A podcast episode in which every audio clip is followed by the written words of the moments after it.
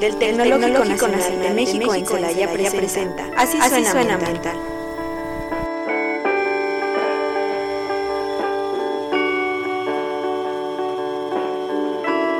Muy buenas tardes a todos.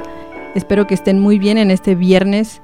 Como todos los viernes estamos aquí en su programa eh, les agradecemos su presencia auditiva y el día de hoy tenemos un tema muy interesante. El tema de hoy se llama electroquímica ambiental con una invitada muy especial, la doctora Marcela Méndez. Les recuerdo que eh, nos están escuchando por el 89.9 de su FM y que eh, también nos pueden escuchar por internet, por la página de radio.itc.mx y también por la página de celaya.tecnm.mx. Les recuerdo también nuestros teléfonos porque estamos completamente en vivo, entonces si gustan llamarnos para saludarnos o para saludar a la doctora Marcela, están las líneas disponibles. El teléfono es 461-611-7575 y la extensión es la 5190. Y bueno, pues para empezar, como les comentaba, tenemos un tema muy interesante, eh, un tema del que hace mucho yo no escuchaba, porque pues ya estoy fuera de la onda científica o de la onda eh, más técnica. Pero bueno, nuestro tema de hoy es sobre electroquímica ambiental. Nuestra invitada de hoy es la doctora Marcela Méndez Tobar. Bienvenida, Marcela. ¿Qué tal, Mariana? Mucho gusto. Gracias. Gracias, gracias a ti por estar aquí. Y como todos los viernes voy a hacer, eh, voy a leer la reseña de nuestra invitada. Ella es ingeniera química industrial, egresada del Instituto Tecnológico de Celaya. Tiene una maestría en ciencia y tecnología con especialidad en ingeniería ambiental del Centro de Investigación y Desarrollo Tecnológico en Electroquímica CIDETEC de Pedro Escobedo Querétaro. Tiene un doctorado en ciencias químicas, específicamente en electroquímica, por la Universidad Autónoma Metropolitana Iztapalapa, en la Ciudad de México. Tiene una estancia postdoctoral en el Instituto de Ecología de la UNAM. Actualmente es profesora en la Facultad de Química de la Universidad Autónoma de Querétaro. Ha publicado cuatro trabajos en revistas de circulación internacional y nacional con arbitraje, dos capítulos de libros, además de colaborar en la realización de normas de referencia de Pemex Refinación. Ha trabajado en los centros públicos de investigación con ACID, como son CIDETEC y CIATEC, como asesor ambiental y técnico realizando proyectos de investigación y desarrollo tecnológico para Pemex Refinación, Instituto Mexicano del Petróleo, el Estado de Guanajuato y el municipio de León, Guanajuato. También del Estado de Durango, Semarnat, entre otros. Es miembro de la Sociedad Mexicana de Electroquímica, de International Society of Electrochemistry y de Electrochemical Society. Los campos de investigación a los que se dedica son sistemas bioelectroquímicos microbianos, tratamiento de aguas mediante sistemas electroquímicos, la gestión y manejo de residuos. Pues como pueden ver, nuestra invitada del día de hoy tiene mucha experiencia en el tema que vamos a abordar en este programa. Bienvenida Marcela. Si nos quieres comentar algo más sobre tu experiencia. Ah, muchas gracias Mariana. Eh, pues la verdad es que estoy muy contenta primero que nada de estar aquí, ¿no? Y de regresar al tecnológico de Celaya. Bueno, yo le digo tecno y eh, así siempre me refería a él, este, que fue pues una universidad muy querida y que me da mucho gusto verla y que veo que todo sigue igual, pero mucho más bonito, mucho más renovado y bueno, me llegaron a la mente muchísimos recuerdos de todas las experiencias bonitas que yo viví aquí. Sí, la verdad. Estoy muy contenta. es muy padre regresar al tecno después de tanto tiempo de no estar aquí, ¿no? Sí. Y sobre todo verlo más bonito, porque dices, bueno, no se quedó como cuando yo me fui, sino que está mucho mejor. Sí, está mejorado, está renovado. Entonces estoy muy contenta. Sí, muchas gracias, Marce. Pues bueno, vamos a empezar en el tema porque tenemos mucho que platicarles. La doctora Marcela tiene mucho que compartirnos el día de hoy. Entonces, bueno, el tema, como les comentaba, es electroquímica ambiental. Quisiera darles una, una, breve reseña sobre el tema, pero la realidad es que en este caso no sé tanto. Entonces, le voy a dar la palabra a la doctora Marcela. Entonces, empezaríamos con la pregunta básica. ¿Qué o, o de qué se trata la electroquímica? La electroquímica, mira, la electroquímica es una rama de la química que estudia la transformación entre la energía eléctrica y la energía química. Y bueno, y finalmente ocupa reacciones redox, ¿no? Eh, las reacciones redox que usualmente nosotros aprendimos en la preparatoria, que son esas reacciones de oxidación y reducción y que algunas veces, pues yo creo que a muchos no les gustaba y bueno, tiene que ver con la ganancia de electrones y la pérdida de electrones. Entonces hay una especie química que, que pierde electrones y hay otra que los gana. Entonces realmente lo que se utiliza aquí en la electroquímica, pues ese tipo de reacciones y la aplicación de energía. O bien puede ser de que la misma misma reacción te genera energía. Entonces, yo sé que ahorita se queda todavía un poco más ambiguo, pero ya a la medida que vayamos platicando, yo creo que va a quedar un poco más claro. Sí, sí, la verdad es que suena complejo y a lo mejor quien no esté familiarizado con el tema dice de inicio, mm, ¿qué onda? Pero ahorita que veamos ya, como dices tú a detalle, lo van a relacionar más con cosas cotidianas y lo vamos a entender mejor. Pero antes de hacerte esa pregunta me salté otra que creo que es importante. Eh, ahorita que leí tu reseña, bueno, vimos que estudiaste ingeniería química ahí en el tecnológico y después de eso realizaste una maestría en ingeniería ambiental. Eh, ¿Por qué decidiste estudiar o enfocarte al área ambiental? Después de haber estudiado ingeniería química. Ah, ok. Mira, la ingeniería química a mí me gustó mucho, la disfruté bastante, pero hubo una materia dentro del programa de ingeniería química que trataba temas ambientales. De hecho, fue con la doctora Gloria Martínez. Entonces, esta materia a mí me gustó mucho porque veías un poco de normatividad, veías un poco de tratamiento de aguas residuales y te daba un panorama general de lo que pudieras hacer, ¿no? Y esa materia la tomé justamente cuando aquí en el Tecnológico de Celaya se estaba apenas abriendo la carrera de ingeniería ambiental. Entonces, también me llegó en ese momento como una ligera decepción de me hubiera gustado estudiar la carrera de ingeniería ambiental, pero bueno, yo ya estaba a punto de titularme por ingeniería química, ¿no? Y como realmente yo siempre he tenido el gusanito de pues de contribuir, que tu trabajo no solamente te sirva para pagar algunas este para darte ciertos lujos y pagar este algunos gastos, sino que realmente también tu trabajo contribuya, que tu trabajo sea útil. Y si es al medio ambiente, pues qué mejor, ¿no? Entonces, pues pues ese fue el motivo por el cual yo decidí hacer una maestría en ingeniería ambiental. Eh, porque tenía esa espinita, ¿no? De, hacer algo que realmente, pues, contribuya, que sea un impacto, ¿no? Ah, que un impacto positivo. Sí, de hecho nos tocó a las dos el, el, que en el inter de nuestras carreras se abriera ingeniería ambiental y que nos pasara lo mismo así de... ¿También te pasó? sí. Sí, y también por mi cabeza pasó de, ¿y si me cambio? No, ya, ya estaba muy avanzado también en bioquímica y dije, no, ya, le seguimos aquí y ya nos especializamos en algo ambiental. Entonces, más o menos seguimos el mismo camino. El mismo camino, tenemos la misma historia, sí. Exactamente. Y además que somos casi de la misma generación. Exactamente. Ajá. Sí, creo que tú nada más entraste un año antes, ¿no? Ajá, exactamente. Entonces también pasaste por lo mismo. sí, se tardaron en abrir ingeniería ambiental. Ajá. Bueno, ¿y por qué electroquímica? ¿Por qué, eh, bueno, eh, eh, te fuiste a la rama ambiental, pero te especializaste en electroquímica? ¿Por qué elegir ese camino también?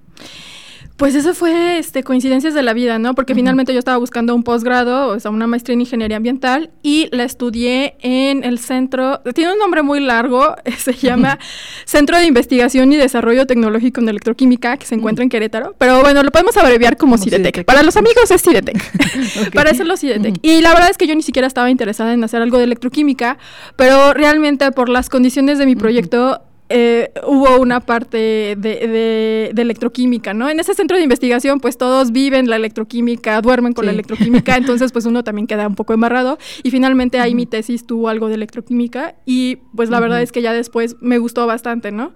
Se pueden hacer muchas cosas. El nombre luego asusta a la gente eh, como que dicen es que no, si de por sí la química luego piensan que es difícil. Bueno, ahora electroquímica, aplicarle electricidad, se oye todavía mucho más complejo, pero realmente no, es muy divertido, es muy divertido, está muy padre, simplemente que no es una ciencia que esté comprendida, ¿no? o que nos cuesta trabajo entenderla. Ajá. Ok. Bueno, ya nos comentaste qué es la electroquímica en sus términos generales o básicos, pero ¿en qué aspectos de nuestra vida cotidiana podemos ver, encontrar o aplicar la electroquímica?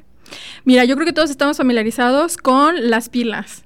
Las pilas que utilizamos para el juguete eh, de, nuestro, eh, de nuestro hijo, para el control y demás. Ese, tipo de pilas finalmente funcionan a partir de reacciones redox y ahí nos están generando energía, este, energía eléctrica. Eléctrica. Eléctrica. Y también pudiera ser cada vez que utilizamos nuestro celular, pues tienes también una batería, ¿no? Entonces ahí utilizas baterías de ion litio. Igual también pudiera ser eh, la, batería de nuestra computadora, por ejemplo. Ahí también está este, la electroquímica, o también puede ser cada vez que encendemos nuestro, nuestro auto, ¿no? Porque nuestro auto tiene una batería, entonces la batería pues también te va a generar energía, ¿no? Y qué es lo que te da la marcha para tu carro. Entonces, en todas esas baterías están ocurriendo reacciones redox todo el tiempo. O sea, hay, intercambio de electrones y eso es lo que genera la energía eléctrica. Bueno, ese proceso llega a generar la energía eléctrica. Así es, así es. Entonces ahí realmente están sucediendo reacciones redox que son espontáneas, ¿no? Y entonces se, libera esa energía, esa energía química y ya después, bueno, se aprovecha, ¿no? Finalmente son electrones lo que se genera y pues ya esa energía se aprovecha. Entonces, nada más para recapitular, se genera energía química y esa energía química se convierte en energía eléctrica. Así es, finalmente esa energía este, son electrones, entonces se liberan electrones y esos electrones finalmente es electricidad. Ok, muy bien. Ya vamos más o menos.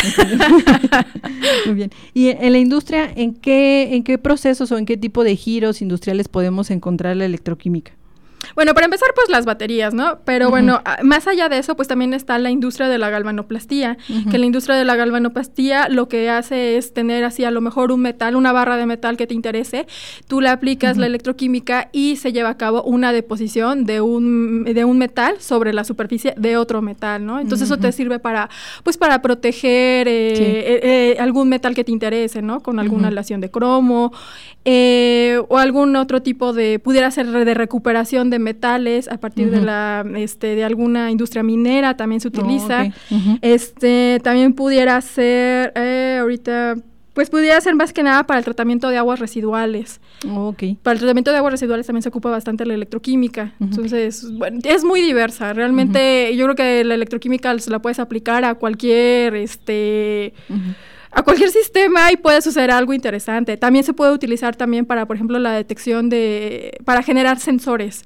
Mm, para generar sensores. De hecho, por ejemplo, los detectores de glucosa también está, oh. es, a, partir de un sensor electroquímico. Ah, mira. Sí, sí, sí, Entonces los usas muy comúnmente, pero no sabes cómo funcionan. Exactamente. Y está padre saber que funcionan de esa manera. Exactamente, entonces uno ni en cuenta que la electroquímica está en todos esos aparatos que normalmente utilizamos, pero sí, se ocupa bastante. ok.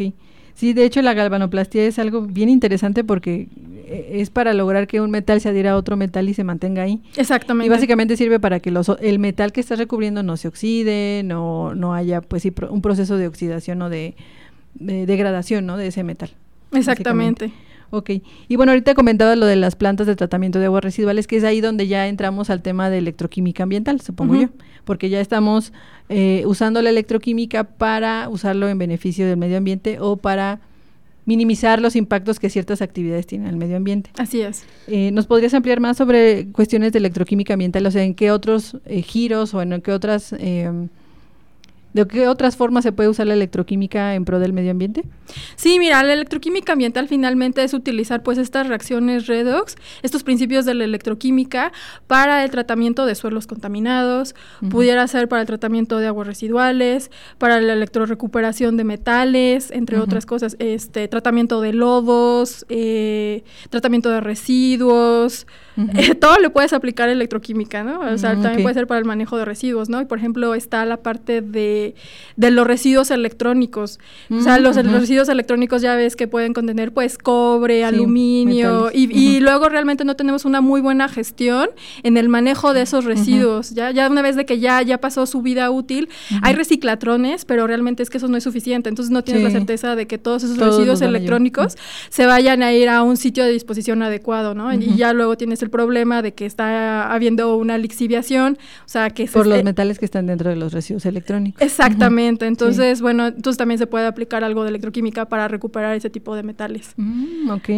sí. Sí, es, está muy interesante porque justo la semana pasada, sí, la semana pasada les comentaba que hubo una campaña de recolección de residuos electrónicos y precisamente es por eso, porque no los residuos electrónicos no se pueden ir a un relleno sanitario, a un sitio de disposición final como si fuera cualquier otro residuo sólido urbano. Precisamente porque mucha gente no sabe que tiene todos estos metales o estas sustancias en su interior, que con, la degradación, el suelo, el aire, etcétera, se empiezan a liberar y se quedan en el suelo. Entonces, eh, es importante que sepan manejar bien sus residuos y que sepan que los electrónicos propiamente tienen ese tipo de sustancias que pueden ser contaminantes al medio ambiente.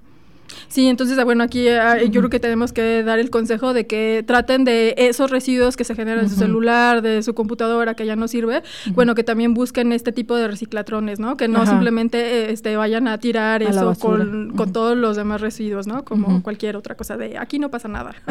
Súper sí, porque ya no lo ves y ya te desentiendes, ¿no? Pero pues ahí sigue. Sí, ahí sigue, de que a lo mejor tú ya pasaste toda tu vida y a lo mejor e, esa, ese residuo que tú generaste sigue todavía Por generación generaciones y generaciones. Sí, por generaciones y generaciones, ¿no?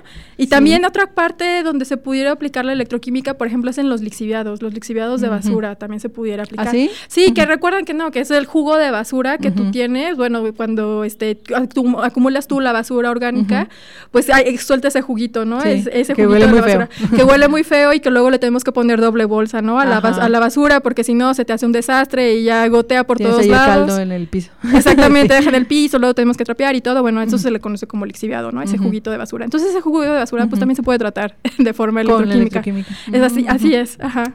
¿Y cómo? ¿Se puede preguntar cómo? ¿Cómo se trata? Hay procesos de electroquímica, eh, eh, está el proceso de electrocoagulación. Mm. Ahí realmente lo que se hace es tener pues dos electrodos. Estos dos electrodos, eh, se le, bueno, se aplica cierta, cierta energía, cierta corriente y después Ujú. eso hace que se desestabilice la, la materia orgánica, que es el Mm. contaminante que se encuentra suspendido en el agua. Sí. Entonces se desestabiliza y bueno, y eso te forma coágulos. Entonces esos coágulos, Mm. bueno, luego ya es mucho más fácil disponer Recuperarlos. de recuperarlos y la cantidad de, de- de- de lodo que te genera, por ejemplo, este tratamiento, pues es mucho menor que el, Mm. el lodo que te genera, por ejemplo, una planta de tratamiento de, agua de lodos activados, por ejemplo. Ujú. Y esa es una forma de tratar el agua, pero hay otras. Por ejemplo, eh, hay, eh, por ejemplo, yo trabajé con una que era producir primero el peróxido de hidrógeno de forma electroquímica. Entonces tú pones dos electrodos que pueden ser grafito. Eh, principalmente, son dos barras de grafito o puede ser tela de carbón. Mm, Tú le aplicas energía, tú le aplicas energía, no sé, 300 miliamperes. Depende, depende de- del tamaño de, tu ¿no? sistema, ¿no? Ujú. Depende del tamaño de tu sistema y de tus electrodos. Tú le aplicas energía y te va a generar eh, peróxido de hidrógeno de forma in situ, ¿no? En ese mismo momento se te está generando, entonces tú ya no tienes que almacenar ese peróxido de hidrógeno.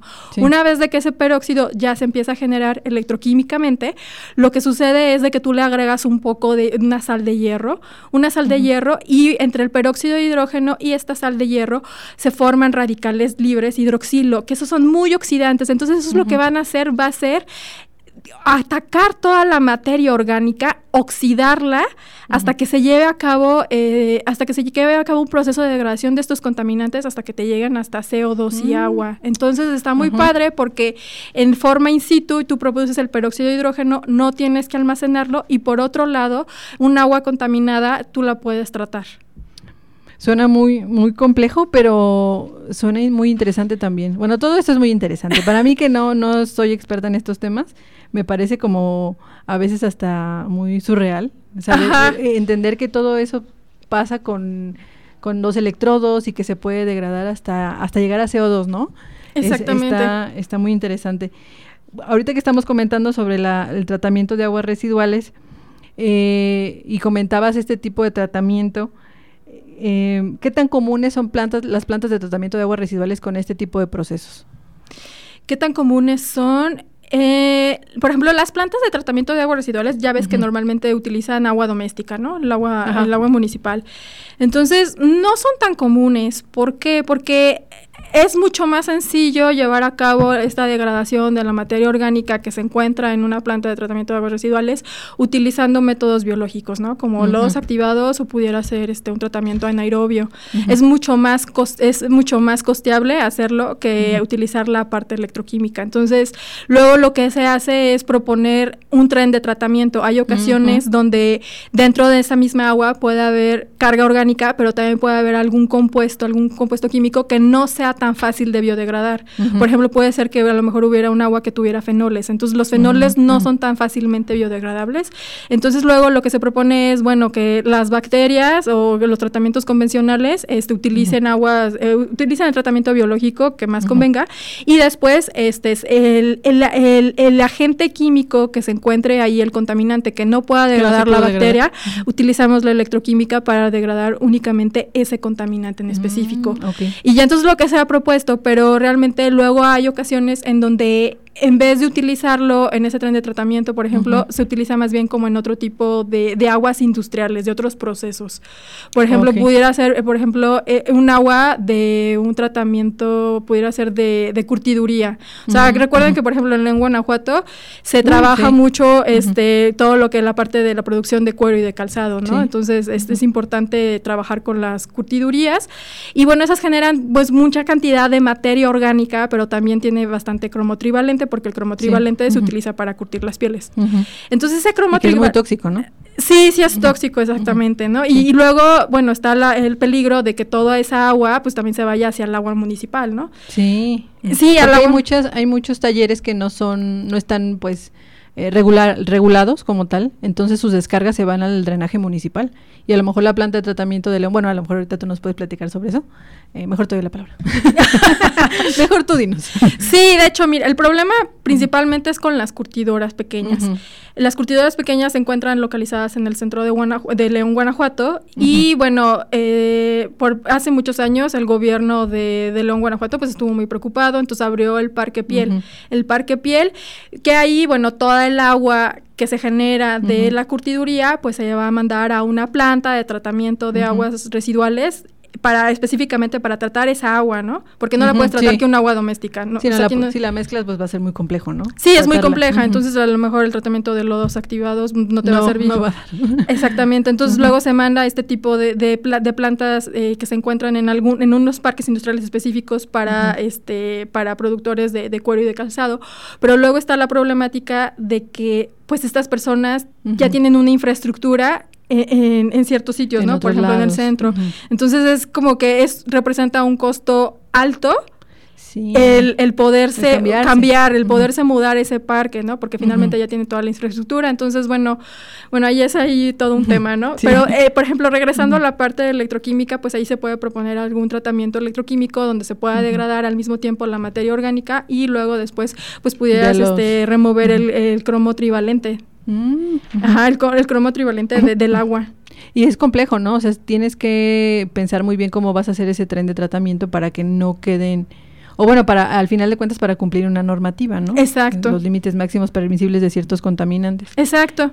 De hecho, por ejemplo, también lo que se hace mucho en los tratamientos de agua electroquímicos, pues es medir la DQO, ¿no? Recordando la DQO, pues es el, parámetro que se ocupa bastante, que es la demanda química de oxígeno, ¿no? Que es, eh, finalmente es una forma de medir toda la carga orgánica y toda la carga inorgánica que tiene esa agua, residual, ¿no? Entonces tiene que tener un este un límite máximo permisible. Ahorita realmente no, no recuerdo muy bien la normativa pero bueno, hay un límite máximo permisible. Entonces eso se revisa mucho en la parte de electroquímica, ¿no? Que, que tengas este unos valores bajos de DQO. Y más ahorita sobre todo que está que acaba de cambiar la norma 001 para descarga a bienes nacionales, eh, es importante tener en cuenta que hay diversos tipos de tratamiento para lograr que la DQO baje porque es complejo, pues sobre todo en, eh, para los municipios que traen cargas de diferentes partes, de diferentes características, y el llegar a cumplir, porque al final de cuentas los municipios tienen que descargar a un lado. Entonces, si es un bien nacional, tienen una norma ahorita ya más estricta que cumplir, y los tratamientos ahí es donde entran, eh, donde más bien se tiene que aplicar la mayor tecnología o lo mejor para poder lograr los, el cumplimiento de los límites permisibles. Sí, así es. Aparte de, de, de, la, de lo que nos mencionabas ahorita, de los procesos electroquímicos para tratamiento de aguas residuales, ¿hay algún otro eh, o alguna otra forma de usar electroquímica para el tratamiento de aguas residuales? Me comentabas sobre eh, algunas bacterias. Eh, ah, sí. Ah, así es. Sí, ahí se utiliza, eh, utilizamos algunas bacterias. Ahí lo que se busca es, para empezar, pues producir energía y al mismo tiempo, pues tratar un agua contaminada. Entonces, esta agua contaminada, aquí sí se utiliza de diferentes efluentes, como pueden ser el agua municipal, el agua doméstica, o pudiera ser este un agua residual que tenga alta carga orgánica, de, por ejemplo, de alguna cervecería, de la producción. De alimentos, De leche o así. De leches, de lácteos, de lácteos, así es, Mariana. de, de, papa, de arroz. Mm. Cualquier carga orgánica te puede servir. Entonces, lo que se busca es eh, poner unos electrodos, bueno, pues, más bien meter esta agua en un dispositivo que se le conoce como celda de combustible microbiana. Está un poco rimbombante el nombre. Ajá. Lo podemos llamar MFC. Entonces, le podemos meter esta agua en un dispositivo MFC que tiene unos electrodos que pueden ser ya de diferentes este, materiales, como puede ser eh, hierro, puede ser eh, grafito, puede ser carbón y demás. Y ahí lo que se busca es que las bacterias que se encuentren en el agua, que se encuentran suspendidas en el agua, pues empiezan a colonizar, ¿no? Ese, por ejemplo, ese grafito, esa tela de carbono. y, ah, estas, ajá, sí, y estas bacterias, pues finalmente, así como nosotros, ¿no? Entonces empiezan a crear sus comunidades, empiezan a colonizar todo el electrodo. ¿Qué pasó? empiezan a comer. Sí, exactamente, y empiezan a comer y se alimentan de la, de la carga orgánica, ¿no? La carga contaminante. Y por otra parte, ellas empiezan a crecer, colonizan toda esta superficie del electrodo y hay bacterias que además de degradar el agua, no degradar el agua, sino más bien degradar el contaminante que se encuentra en agua, pues pueden transferir energía por medio de, sus de su propio metabolismo, eh, por medio de reacciones redox de su propio metabolismo, pueden transferir electrones hacia el electrodo. Entonces, finalmente ahí transfieren esos electrones y esos electrones pues son captados por el colector de corriente que finalmente es un electrodo y finalmente los electrones pues es electricidad. Entonces lo que se busca es esos electrones que ya una vez que se recuperaron pues utilizarlos para producir la misma energía y que el mismo sistema, el mismo dispositivo sea sustentable. Entonces que tú no mm. necesites utilizar una energía, una fuente externa, sino que el mismo proceso, el mismo proceso al mismo tiempo de que estás removiendo el contaminante del agua, las mismas bacterias te están donando electrones y entonces esos electrones los puedes utilizar para que todo el mismo sistema funcione. Mm. Oye, eso suena, suena muy padre. De hecho, eh, eh, cuando estábamos hablando sobre el tema, cuando estábamos planeando el programa de hoy, eh, le íbamos a llamar de otra manera, le íbamos a llamar bioelectroquímica ambiental, pero decíamos es que suena muy complejo. O sea, por sí electroquímica suena complejo, ¿no? Y luego métele el bio. Pero aquí es donde entra el bio, ¿no? Ajá, El bio entra cuando estamos usando seres vivos para producir eh, ciertas cosas, ¿no? Y en este caso, las bacterias son los seres vivos y aquí es. donde entra la bioelectroquímica ambiental, ¿verdad? Sí, exactamente, porque ya empiezas a estudiar pues todos los procesos redox de la bacteria y cómo interaccionan con estos electrodos y empiezas a jugar, ¿no? Con algunas variables como la corriente, el potencial. El potencial es más bien como el voltaje, ¿no? Lo que ah, conocemos normalmente como voltaje, porque dicen potencial y uno se imagina la energía potencial que vimos en la escuela, ¿no? No, aquí se refiere a voltaje. Entonces tú ya empiezas a, a trabajar con eso, entonces sí, aquí entra la parte bio y todavía la parte bio no solamente tiene que ver con seres vivos, puede ser también proteínas, puede ser enzimas, puede ser DNA. De hecho, que el DNA y todo, pues también se le conoce como bioelectroquímica, pero eso se ocupa más para biosensores. O sea, es muy amplio. Sí, podemos estar aquí. que debe ser enorme, ¿no? El campo de aplicación. Sí, es enorme el campo de aplicación y entonces podría venir a varios programas a contar aquí de todo lo que hago, ¿no? Porque a lo mejor en una hora pues no nos da tiempo. Sí, no, y la idea es que pues tengan como las bases o como cuestiones generales de lo que es la electroquímica, la bioelectroquímica y las aplicaciones, ¿no? Y sobre todo a los estudiantes que ahorita están estudiando a lo mejor ingeniería química, ingeniería bioquímica o ingeniería ambiental, que dicen, bueno, yo me quiero dedicar al tratamiento de aguas residuales pero ver qué más hay y en dónde puedo incursionar para ampliar lo que ya existe, ¿no? Así es. Y, bueno, en este caso, eh, permíteme. Ah, bueno, eh, en el tema de las aguas residuales, ahorita nos comentabas esto de, las bacterias. Esto está, eh, o sea, esto del tratamiento del agua residual y aparte la generación de energía eléctrica ya se aplica, en, o sea, ya en, en grande, o sea, en, o solamente es piloto, o es una cuestión que ya existe, porque, bueno, yo nunca lo había escuchado pues se cuenta que se encuentra en pañales. Todavía está en investigación. Entonces, eh, ha habido estudios y los más grandes que yo he visto reportados es de plantas piloto que trabajan con un metro, 1.5 metros cúbicos de, agua ah, residual. Pero todavía está en la parte piloto y mucho en la parte de investigación, ¿no? De cómo hacer que, que, funcione a una escala mucho más grande, ¿no? Y también tiene mucho que ver como el tipo de bacterias que se tienen que aislar y luego hay algunas bacterias que, bueno, si te van a degradar el agua, pero no te, no te transfieren electricidad. Ah, Entonces tienes que revisar qué bacterias sí son las que te están transfiriendo. Ya están muy caracterizadas. De hecho, se llama Geobacter, Shewonella y hay otras más.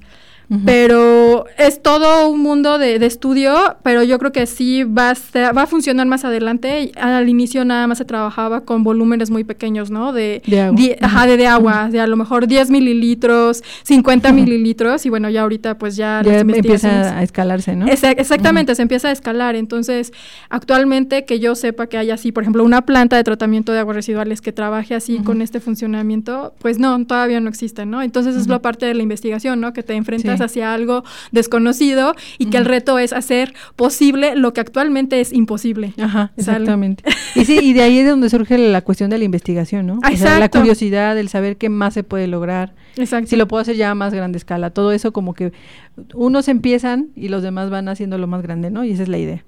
Muy bien. Y bueno, no sé si, ¿cómo vamos, Fer? ¿Vamos bien o ya nos vamos a un corte? Ah, ok. Bueno, me dice Fer que ya nos vayamos a corte. Vamos a hacer una pausa publicitaria y regresamos a Así suena ambiental. Así suena ambiental. Ya regresamos.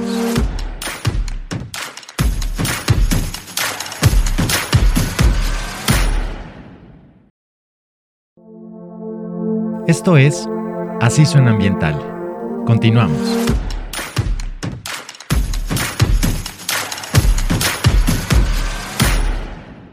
Ya estamos de vuelta en su programa Así suena ambiental.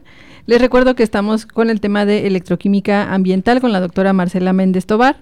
Y en el bloque anterior estábamos platicando sobre la cuestión de tratamiento de aguas residuales, pero también eh, mencionábamos la cuestión de generación de energía eléctrica con el tema de las baterías.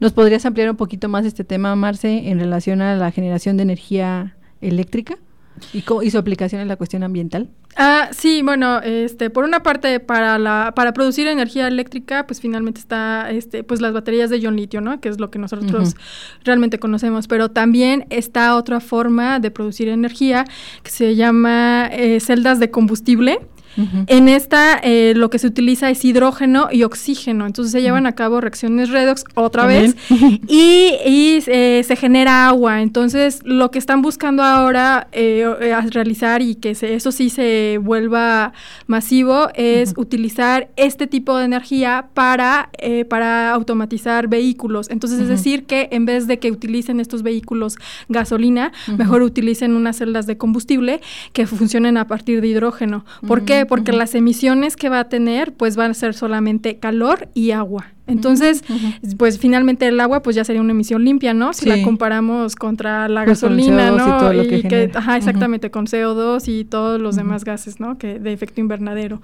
Y actualmente lo que se está haciendo en otros países, por ejemplo, en Japón, y no, Japón no, perdón. En China y en Estados Unidos es bueno estudiar eh, el funcionamiento de estas celdas de combustible.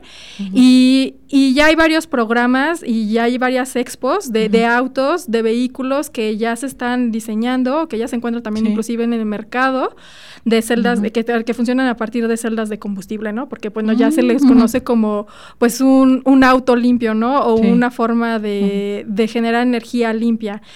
Nada más que ahí, bueno, yo creo que no ha estado con el auge que ya debería tener por lo mismo de que el hidrógeno, recordemos que el hidrógeno es un gas inflamable. Sí. Entonces, bueno, tenemos que tener mucha cautela con la parte de seguridad, ¿no? O sea, si hay algún accidente que realmente ese tanque de hidrógeno, pues no se vaya a ver averiado, ¿no? Sino, pues imagínate, cualquier accidente. Y la explosión ahí. Exactamente, pudiera ser fatal. Entonces, e, eso yo creo que es lo que ha detenido un poco, pero bueno, ya revisando bien ahorita cómo está la situación, es que en China, pues también este ha trabajado bastante, de hecho son el país número uno que tiene eh, muchísimas patentes eh, mm, enfocadas a celdas de combustible para el transporte público, es decir, para autobuses. Ah, Entonces ya hay autobuses en China que funcionan a partir de celdas de combustible que trabajan con hidrógeno y ya se han puesto algunas centrales de abastecimiento, porque recordemos, ahorita todos trabajamos, todos tenemos nuestro vehículo eh, que trabaja con gasolina o tal vez algunos con diésel, ¿no? Entonces tenemos las gasolineras y ahí vamos y recargamos nuestro combustible. Entonces en el caso del hidrógeno, pues también hay que poner estas centrales de abasto, toda la infraestructura para poder cambiar eh, de utilizar gasolina a utilizar hidrógeno.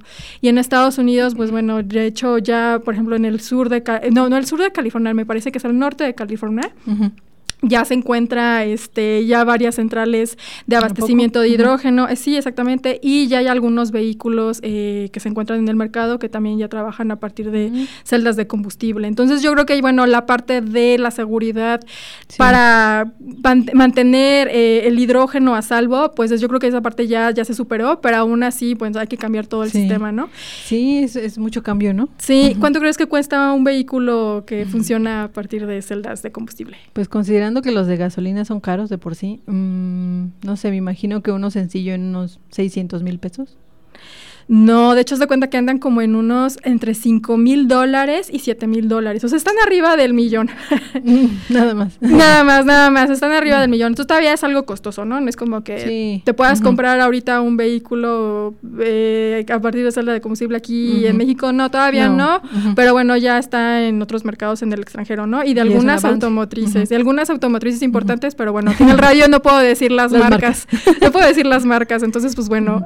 Sí, pero imagino que eso de la seguridad es complejo porque si de por sí para las estaciones de gasolina hay muchísima seguridad en su manejo, sobre ahorita en algo nuevo pues debe haber muchísimo más protocolos, ¿no? Y cuestiones de revisión de, de lo que pudiera pasar porque es nuevo, ¿no? en, la cuestión de gasolina ya hay muchos antecedentes y hay mucha cuestión eh, de seguridad, pero con algo nuevo, tanto en las estaciones de carga como en el vehículo, pues es, es complejo, ¿no? Debe llevar su tiempo. Eh, Así poder lograr que haya bastantes vehículos y, la interacción, ¿no? Los, los choques, como dices tú, eh, a lo mejor, no sé, me imagino los desastres naturales, ¿no? Un carro que se va con el agua y luego que choca con una casa y explota. Así es. ese tipo de cuestiones, ¿no? Así es, ¿no? De que, bueno, no lo creemos, pero el, automóvil se va a algún barranco o algo y, bueno, y luego sí, el desastre también ambiental, ¿no? Entonces que luego digas, bueno, que de repente vaya a haber más incendios, pues no, tampoco no va a acompañar, ¿no? Hay que checar siempre la parte ambiental. Entonces yo creo que por eso no ha habido tanto auge tan rápido, pero sí se sigue estudiando muchísimo. Ah, qué bien. De hecho sí, o sea, y hay programas ya directamente de Estados Unidos, del gobierno de Estados Unidos, enfocados a, a, este tipo de, tecnología. Entonces yo creo que se va a seguir estudiando más esta parte de, la, la, parte de seguridad para que, bueno, finalmente ya todos después tengamos nuestros vehículos... de hidrógeno. Sí, nuestras, eh, nuestros vehículos a base de, de hidrógeno y que pues ya finalmente podamos tener cero emisiones. emisiones en, el transporte. En, el transporte, que nada más sea agua. Suena como muy utópico, pero ojalá, ah, sí, ojalá, se logre.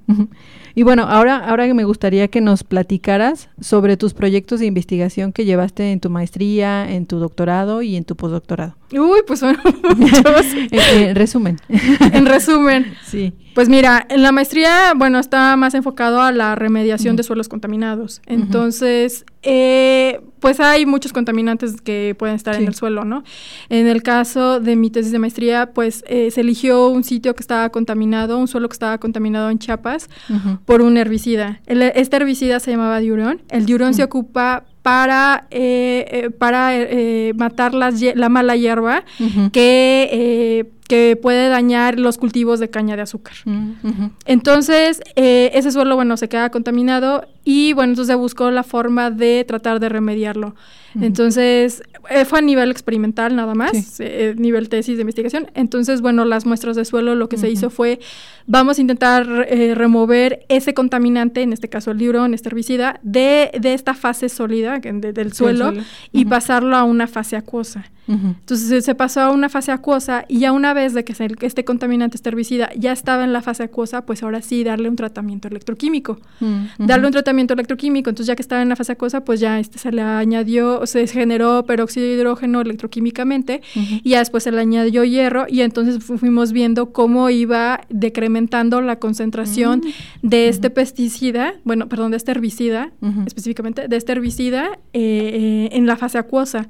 Y ya finalmente se logró descontaminar este suelo y también este el, el, agua, esta fase acuosa donde se pasó, pues también se descontaminó. Entonces la verdad es que fue un proyecto pues muy grato, eh, que me dio a mí bastante satisfacción y que me di cuenta, wow, es que la electroquímica sí funciona, sí, funciona, tiene muchísimas aplicaciones y no es solamente como cuando lo veía en el libro, ¿no? Que en el libro luego... no ¿no? Pues puras ecuaciones, no, no, no te lo explican tan bien, no son pedagógicos, pero al contrario, o sea, la aplicación pues es muy buena. Sí. Es muy buena. muy divertido, como decías al principio. o sea, ver, ver todo eso, ver lo que puedes lograr y que no, y como decías tú, que no solamente se queda en el, ah, pues sí, ya se generó el peróxido de hidrógeno, eh, pero no, o sea, ya estás viendo que hay una utilidad que le va a dar un beneficio al medio ambiente, ¿no? Como decías al principio. Sí, exactamente. Entonces esa parte pues a mí me gustó bastante. Y luego en el doctorado, bueno, lo que realicé fue también trabajar en este tipo de, bacterias que, que producen electricidad, pero más bien en mi caso fue no, no utilizar un agua residual, sino más bien enfocarme a un, este, eh, un tipo de cultivo eh, que utilicé que se le llama, es una bacteria sulfuroxidante. prácticamente, en pocas palabras, es, es una bacteria que come azufre. Mm, Normalmente las bacterias consumen acetato, glucosa, la carga orgánica de que tengas en, el agua residual, pero esta al contrario, esta come azufre. Entonces, para empezar, tiene un metabolismo completamente diferente. Es una bacteria que a mí me gusta mucho, que le tuve mucho afecto. Fue casi, casi como mi mascota, mi mascota del laboratorio. Entonces, esta bacteria que comía azufre, este, yo estuve estudiando cómo es que se lleva a cabo la transferencia de electrones, ¿no? Este, para después en, un futuro, pues utilizarla en una celda de combustible microbiana, una microbial fuel cell, que es el dispositivo que les decía para producir energía. Eh, y entonces, bueno, yo estudié cómo iba creciendo esta bacteria y qué cantidad de electrones era lo que podía transferir al electrodo. Y pues, ¿para qué es todo esto? Porque finalmente este tipo de, bacterias se utilizan muchísimo en la industria minera. Entonces, esta bacteria es minera. ¿sí? Te la puedes imaginar con su gorrito. con su casco. con su casco, exactamente, con su casco industrial. Entonces, tú lo puedes imaginar así. Entonces, esta bacteria lo que puede ser es que hay, veces que en la, en la minería te quedan así algunos residuos minerales donde puedes recuperar un poco de cobre. ¿Son los que se le llaman jales mineros?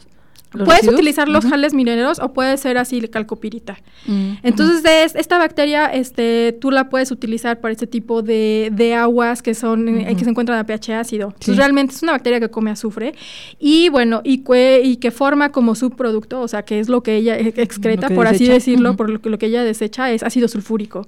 Entonces, mm. vive a pHs muy ácidos. Bajos. Ojalá puede llegar a, a, vivir en pHs menores a 3 y yo tengo bacterias que inclusive llegaron a vivir a pHs de 0.5. Entonces, es, vive en condiciones muy, muy ácidas. Entonces, es una bacteria muy exótica.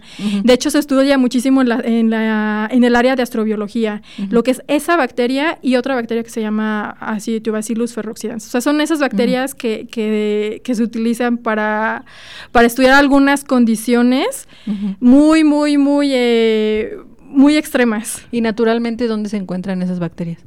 Porque bueno, ahí las tienes en el laboratorio, ¿no? Pero deben existir, existir naturalmente en ciertos sitios, ¿no? Se encuentran en las minas. Mm, se encuentran en las minas. O sea, naturalmente están ahí. Sí, naturalmente están ahí. Y luego, por ejemplo, hay algunos eh, algunas zonas que tengan una gran, este, algunas, no sé, algunas rocas que tengan una gran cantidad de hierro o que tengan azufre.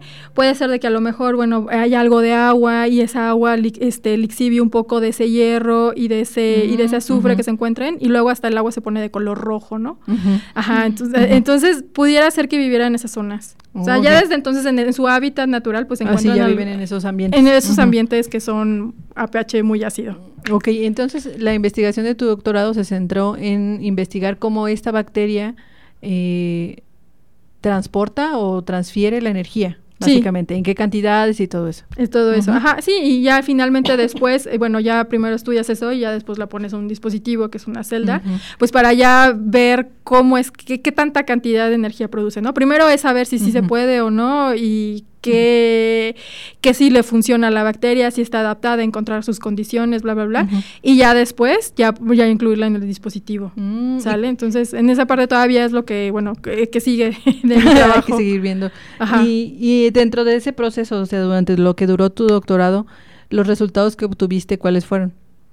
Pues que sí puede, es factible que transfiera electricidad, pero es muy poco. Pero tiene mm. mucho que ver por las condiciones que se trabajaron, ¿no? Porque hay ah, veces que para que la bacteria te dé más electrones, tú tienes que darle como cierta estimulación, ¿no? Entonces hay veces que se le aplica cierto voltaje pequeño para estimular a las bacterias. Y en este caso, eh, mi investigación está enfocada en cómo funciona sin nada, sin ah, aplicar nada de voltaje. Entonces realmente la transferencia fue muy poca, pero sí hay, habíamos visto muchos artículos e investigaciones donde sí se probaba la idea y más bien era adaptarla aquí a las condiciones que se encuentran en México. Entonces, eh, más bien es que, bueno, la investigación nunca termina, ¿no? Entonces, más bien esa es la parte que continúa.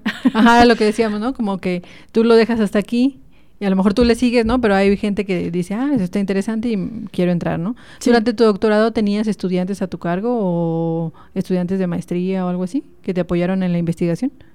Hubo un tiempo, sí, hubo un tiempo así de que estaban así algunos estudiantes de, de servicio social, ¿no? Que tuve así mi alumna y todo que me apoyaba, pero bueno, también luego sucede que ellos luego están por un periodo de tiempo más corto, un periodo de tiempo más corto, de que nada más están en un semestre o nada más oh, están un año y todo, entonces son periodos cortos que sí, sí te ayudan, sí te ayudan a avanzar y demás, ¿no? Y que es parte de tu trabajo y también se les reconoce su trabajo, pero son por periodos mucho más cortos. Sí, más cortos. Entonces básicamente lo hiciste tú sola con tu asesor, supongo. Sí, sí, sí, sí. Tuve apoyo de una chica que sí me ayudó, pero nada más fue por, un semestre. No, fueron dos, por dos semestres. Entonces no es como que la misma chica vaya a estar contigo todo, todo, tu doctorado, pues no, ella ya termina la carrera y luego pues ella tiene ya otras, otras cosas que hacer, ¿no? Entonces, bueno, sí, como si recibes apoyo de otras personas, pero pues no están así contigo la, todo el proceso de investigación. Todo el proceso de investigación, exactamente. ¿Y en tu postdoctorado qué proyecto tuviste o a qué te enfocaste en este postdoctorado? Ah, en el postdoc, bueno, eso tendría que ver con bioelectroquímica, más que que electroquímica ambiental, pues sería bioelectroquímica. Ah, Realmente ahí trabajé para diseñar un sensor, un biosensor electroquímico para detección de la influenza y del mm. SARS-CoV-2. Ajá. Entonces, ¿Y, ¿Y, eso cómo era? Pues es un proyecto bien locochón. Realmente también funcionaba con este con electroquímica. Entonces lo que se hacía era pues modificar una superficie de oro, que es un electrodo, y tú modificabas la superficie para anclarle eh, un anticuerpo. Un anticuerpo eh, de ya sea del SARS-CoV-2 o de la influenza. Y ya después, bueno, tú lo ponías en contacto con una solución, ya que tuviera ya sea el anticuerpo o la famosísima proteína Spike. entonces tú, tú, lo que veías era la interacción, ¿no? De cuando el anticuerpo ya hacía match con, con la proteína Spike, ¿no? Entonces ya después de eso tú lo veías como una respuesta electroquímica. Tú lo veías como una respuesta electroquímica, ¿no? Y hay así como varias técnicas y todo. eso era lo que detectaba, pues. Exactamente. la respuesta era la detección de... Sí, exactamente. Entonces lo que tú haces es la interacción entre, entre esta famosísima proteína Spike y el anticuerpo. Mm. Ok. Y bueno, en este caso, durante tus tres eh, procesos de posgrado, eh, ¿qué tan complicado fue o qué tan... Em, cómo, cómo, tu proceso eh, pues profesional o de crecimiento profesional fue eh, evolucionando? ¿Cómo te sentiste con ello? De, de un posgrado a otro. De un posgrado a otro, pues fue pues ha sido todo un reto. ha sido todo un reto, ¿no? Pero finalmente, bueno, es algo que yo he disfrutado bastante toda mi vida de estar siempre estar este, siendo retada, ¿no? Ante algunas cosas que dicen que son imposibles y que tú las haces posibles. Entonces eso lo disfruto bastante y la verdad es que, bueno, a medida que va pasando el tiempo, pues vas acumulando experiencia. Entonces ya de repente ya cuando volteas así, ah, sí, yo hice esto y aquello, hice un montón de cosas y pues este ya después dices, ay, no. y en ese tiempo era así como de, ay. Ajá, y en ese tiempo llega un momento en que, bueno, hay como toda una curva de aprendizaje, ¿no? Que primero estás muy feliz, estás muy contento, luego de repente llegan así los estados de decaimiento de ¿por qué no me sale? Y hay así esa frustración de no, no sé qué más hacer y que ya yo probé todo. Y es ahí cuando en ese momento, esos momentos oscuros donde tienes que hacer un shift, un cambio de pensamiento de 180 grados para poder sacar el proyecto. Porque luego hay veces que las ideas que tú propones al inicio no son las mejores, pero el hecho de que tengas ciertos errores y, y demás, finalmente te va a dar información. Entonces ya después ahí tienes que hacer ese cambio, ese cambio de pensar y todo, y ya después, bueno, es cuando ya te funcionan las cosas y ya te salen, ¿no? Entonces es toda una curva de aprendizaje, ¿no? Todo el tiempo, ¿no? Todo el tiempo, todo y el tiempo. un sube y baja de emociones y de logros y fracasos, ¿no? Supongo, pero todo eso te hace crecer bastante, ¿no? Sí, exactamente, de que, bueno, de todo, aprendes de todos tus errores, ¿no? De que luego, ay, no me sale, ay, no me sale, o ay, me regañaron. Pero no, finalmente, o sea, si no te equivocas, pues ¿cómo vas a aprender, no? Si todo siempre lo haces perfecto, es porque pues, siempre vas a estar en tu misma zona de confort. Sí. Y bueno, viendo tu, tu reseña, también vemos que empezaste en el tecnológico, después pasaste al CIDETEC, después a la UAM. Sí, a la UAM. Y luego tu otro postdoctorado en otra institución, o sea, ¿cómo fuiste encontrando ese camino? O sea, del tecnológico, ¿cómo decidiste irte al CIDETEC? Bueno, dijiste que encontraste ahí algo de medio ambiente, pero para las demás instituciones, ¿cómo fue ese, esa toma de decisión de, ah, no, pues ahora me voy acá? Y en lugar de decir me quedo aquí para hacer mi doctorado, o cómo fue ese proceso de, toma de decisión? Mira, para empezar, a mí disfruto mucho estar en las universidades y todos en los institutos, pero también llega un momento en que luego yo necesito cambios. Sí. Entonces, por una parte, yo necesito estar como en lugares diferentes, ¿no? Entonces, eso me ayuda mucho como para ver diferentes formas de perspectiva, de trabajar, de conocer nueva gente. Entonces, no es como que pueda estar mucho tiempo en el mismo sitio. Ajá, en el mismo sitio o haciendo exactamente lo mismo.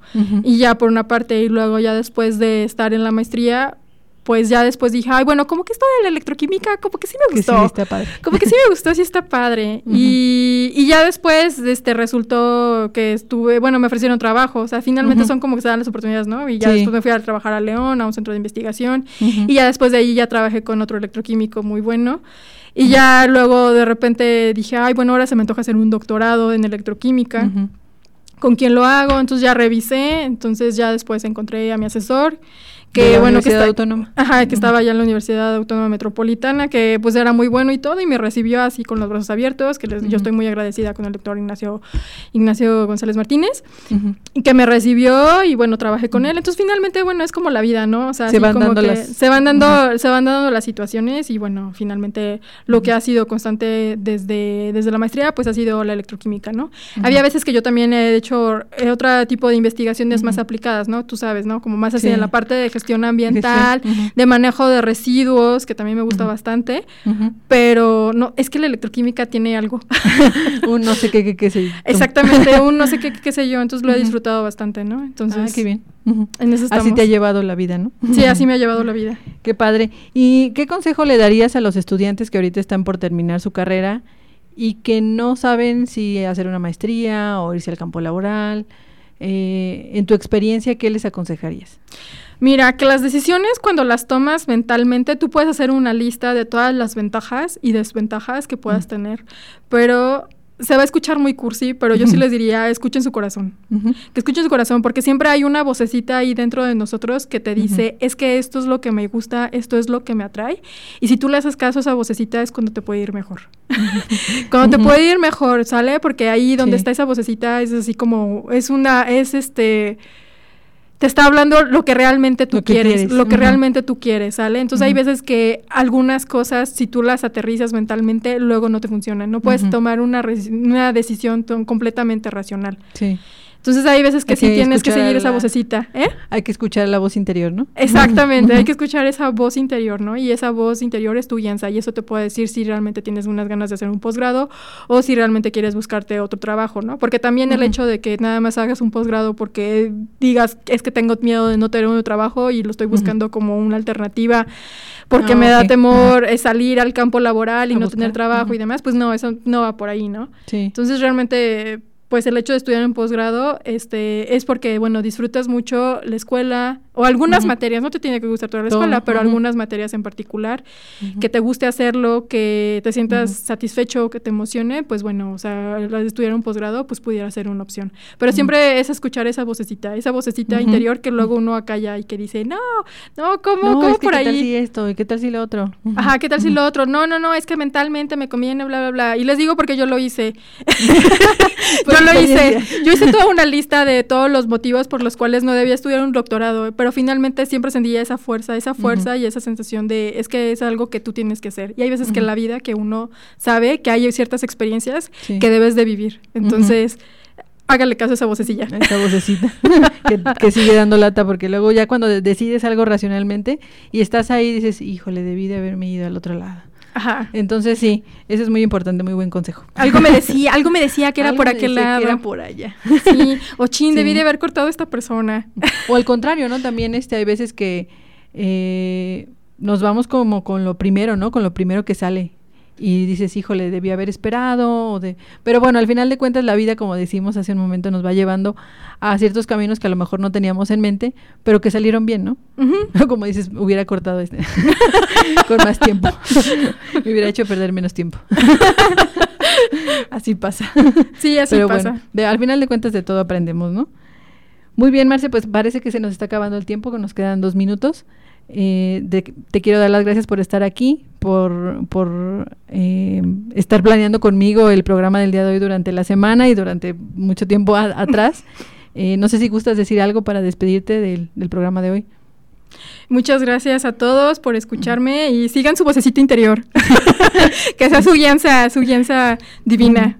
Sí, y bueno, eh, Marce yo creo que es, es, es, una, es una muestra de que las mujeres científicas están ahí, o sea que la ciencia no es, es, también para las mujeres. Ahorita que estamos empezando el mes de marzo, el mes de, del Día Internacional de la Mujer, pues también queremos incentivar a las mujeres, a las mujeres estudiantes, a las niñas, a quien todavía tiene la espinita de estudiar, de hacerlo. Siempre hay oportunidad de que puedan crecer, de que hagan lo que a lo mejor en algún momento no pudieron hacer, pero ahorita hay oportunidad. Aviéntense, no tengan miedo de porque ya estoy muy grande, porque ya no tengo tiempo, etcétera, etcétera. Anímense. Porque ya tengo hijos, ¿no? O ya También. tengo hijos, ajá. Entonces yo creo que siempre, eh, ahorita más que nunca hay muchas oportunidades. Eh, como, como mujeres a lo mejor en el pasado tuvimos eh, y todavía existen, pero ahorita es más, hay más oportunidades, hay más apertura para que las mujeres podamos crecer. Entonces es lo que queremos incentivar en este mes. Y, y bueno, con Marcela tenemos un ejemplo de que se logró la licenciatura, se logró la maestría, se logró el doctorado, se logró el postdoctorado y ahorita está compartiendo sus conocimientos con los estudiantes, que yo creo que es una profesión muy bonita eh, el ser profesor y compartir todo lo que durante años tú aprendiste, darlo ahora a los estudiantes, pues es, es muy padre, yo creo. Pues bueno, Marce, muchas gracias. Muchas gracias, Fernando. No te agradecí gracias, al principio. Gracias, gracias, Mariana, y gracias, Fernando. y bueno, eh, le mandamos un saludo a Teresita, que hoy no pudo estar con nosotros, pero yo creo que para el siguiente programa aquí estaremos las dos. Les agradezco a todos los que nos escucharon el día de hoy. Les recuerdo que eh, si escucharon el programa media, si quieren escucharlo completo, pues nos pueden escuchar por el, el podcast de Spotify de Radio Tecnológico de Celaya. Eh, y también pueden encontrar ahí los demás episodios de nuestro programa. Les agradezco haber estado el día de hoy con nosotros. Gracias nuevamente, Marce. Gracias, Fernando. Y nos escuchamos en una siguiente emisión más de Así suena ambiental.